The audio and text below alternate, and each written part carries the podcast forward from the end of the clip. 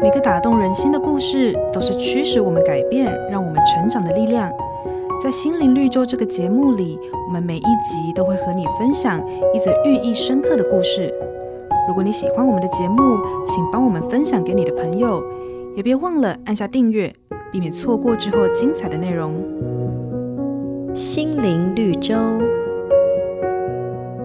雁群在飞行的时候，总是维持着人字形的雁阵，这是为什么呢？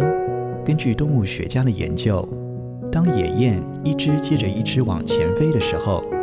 前一只野雁拍击双翼所带动的气流，能够让紧跟在后的同伴提高飞升的能力，也因此越后头的野雁就越节省体力。然而，飞在最前头的第一只燕子，通常是雁群当中最辛苦的，所以沿途中后方的雁群会透过不断的鸣叫，替前方的燕子加油打气。而倘若当中有谁因为疾病或意外脱队时，也会有两名同伴跟着降落，帮助并保护他，直到康复或死亡为止，然后才再度启程。圣经上说，个人不要单顾自己的事，也要顾别人的事。在这个人情日渐淡薄的时代，如果我们能够汲取并效法野雁互助的精神，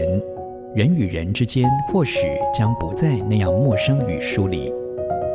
瑞园银楼与您共享丰富心灵的泉源之旅。